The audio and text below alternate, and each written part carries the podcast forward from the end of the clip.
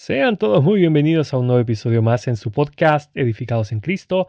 Mi nombre es Alexis y el día de hoy quisiera hablarles acerca de el amor que tenemos hacia nuestro Dios. Como ustedes ya saben y es mi costumbre, demos paso a la intro y los veo enseguida.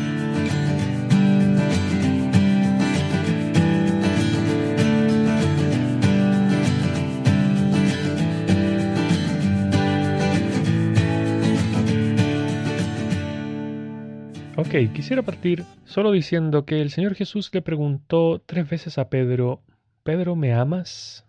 Esto lo encontramos en el Evangelio de Juan, verso 21, perdón, capítulo 21, verso 15. También dijo el Señor, amarás al Señor tu Dios con todo tu corazón y con toda tu alma y con toda tu mente.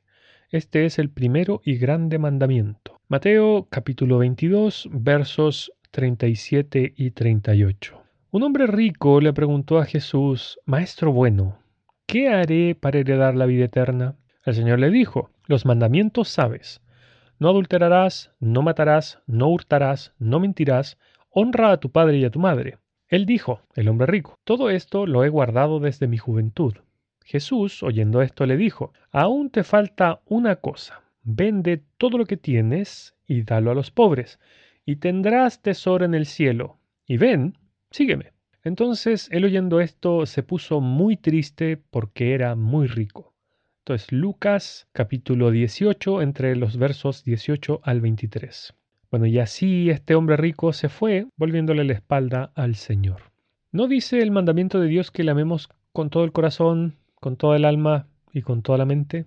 ¿Alguna vez, hermanos, hemos analizado para quién es nuestro primer amor? ¿Es para nuestro esposo, esposa, novio, novia, hijos, padres, trabajo o nuestro favorito, nuestro Dios, el yo. Para que el apóstol Pedro pudiera amar al Señor de la manera que Dios quería que lo amara, ¿qué tenía que dejar de amar? La, respuesta es básicamente, comillas, simple, debía dejar de amarse a sí mismo. En este capítulo 21 del Evangelio de Juan, vemos que el Señor tres veces le pregunta a Pedro si lo amaba. Y en las tres ocasiones él le dijo que sí. Sin embargo, el Señor conocía el corazón del apóstol y a pesar de esta respuesta afirmativa que le daba, Pedro no lo hacía de la manera que Dios esperaba o como esperaba ser amado, porque en el griego en el que fue escrito el, Nuevo Testamento, llamado koiné, la palabra hay tres tipos de amor, el amor agape, el amor fileo, perdón, y el amor eros. Agape es un amor que no nosotros no lo tenemos naturalmente, es un amor que proviene de Dios, es este amor desinteresado que nos mostró el Señor Jesús. El amor fileo es el amor que nosotros conocemos, este amor em, de familia, de pareja, de amigos, que en mayor o menor medida va subiendo o bajando de acuerdo a qué tan cercanos somos de la persona. Y el amor eros es el amor que se desarrolla en las relaciones sexuales, obviamente en lo estipulado por Dios en el matrimonio, que es lo correcto de entre un hombre y una mujer. Cuando el Señor le pregunta, entonces, después de este paréntesis, cuando el Señor le pregunta estas tres veces a Pedro, las dos primeras eran con este amor ágape. Sería algo así si lo parafraseo, para que le quede un poquito más claro. Sería Pedro, bueno, en realidad le dice, Simón, hijo de Jonás, ¿me amas? Y Pedro le dice, sí Señor, yo te quiero. El Señor le vuelve a preguntar, ¿tú me amas? Y Pedro le dice, sí, te quiero. Entonces ahí el Señor la tercera vez se baja al nivel de Pedro y le dice, Pedro, ¿tú me quieres? Y Pedro le dice, sí, Señor, tú sabes que yo te quiero, pero nunca le respondió lo que el Señor quería. Y siendo que este mismo Pedro, antes de, la cruz del Señor en, en, la cena, cuando estaban en el aposento alto, le dice, aunque me sea necesario morir contigo, no te negaré. Esto lo encontramos en Mateo 26, 35. Pero aún así, este Pedro, tan avesado, lo negó tres veces. Y después cuando recordó lo que el Señor Jesús le había dicho, nos dice su palabra que lloró amargamente. Una pregunta, hermanos, eh, ¿conocemos nuestro corazón? La respuesta sería no, o mejor dicho, no como pensamos, porque solo Dios conoce nuestro corazón en profundidad, según lo que nos dice el profeta Jeremías en el capítulo 19, perdón, 17, verso 9. Volviendo al tema del hombre rico, este hombre rico se fue al encuentro del Señor Jesús confiado de que, comillas, le amaba.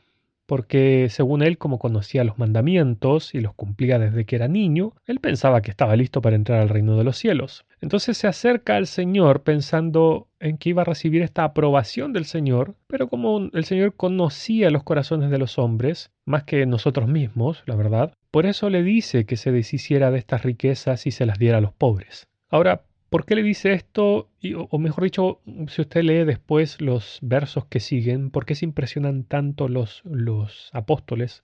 Es porque en la tradición judaica, si un hombre era rico, pagaba sus diezmos y cumplía con las ordenanzas, por así decirlo, del templo y mínimas de la ley, ellos pensaban que estaban, pero listos para el cielo. O sea, tenían el, el boleto en la mano. Pero el Señor Jesús les demostró que no. Bueno, este hombre, tal como dije, se fue triste porque amaba sus riquezas más que a Dios y la verdad es que deshacerse de ellas por amor a Dios le producía tanto en su corazón como en su mente un no.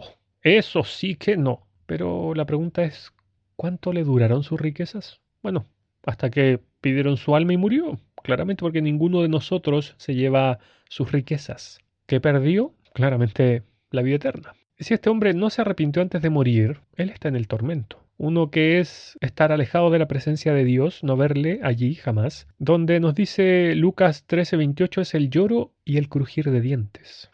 Amados hermanos, Mire, a Dios nosotros no le podemos engañar, porque si nos amamos demasiado nosotros mismos como para no dejar lo que más queremos o amamos, o si nos sentimos muy satisfechos con nuestra vida así como la vivimos, únicamente dándole un pedacito de amor a Dios o lo que nos sobra de amor a Dios, mientras que nos quedamos, nos quedamos con toda la otra parte para nosotros, para deleitarnos para la familia o qué sé yo, estamos muy equivocados muy equivocados porque no podemos engañar a Dios. El Señor mismo dijo que para seguirlo a Él tenemos que despojarnos totalmente de lo terrenal. Además, todas nuestras primicias tienen que ser para Dios. El Señor dijo, ninguno que poniendo la mano en el arado y mira hacia atrás es apto para el reino de los cielos. Esto es Lucas capítulo 9, verso 62. Así que hermanos, si no estamos entregándonos totalmente a nuestro Señor, déjeme decirle que no somos aptos para su reino. Bueno, no lo digo yo, lo dice su palabra. Porque seguir al Señor es renunciar a uno mismo.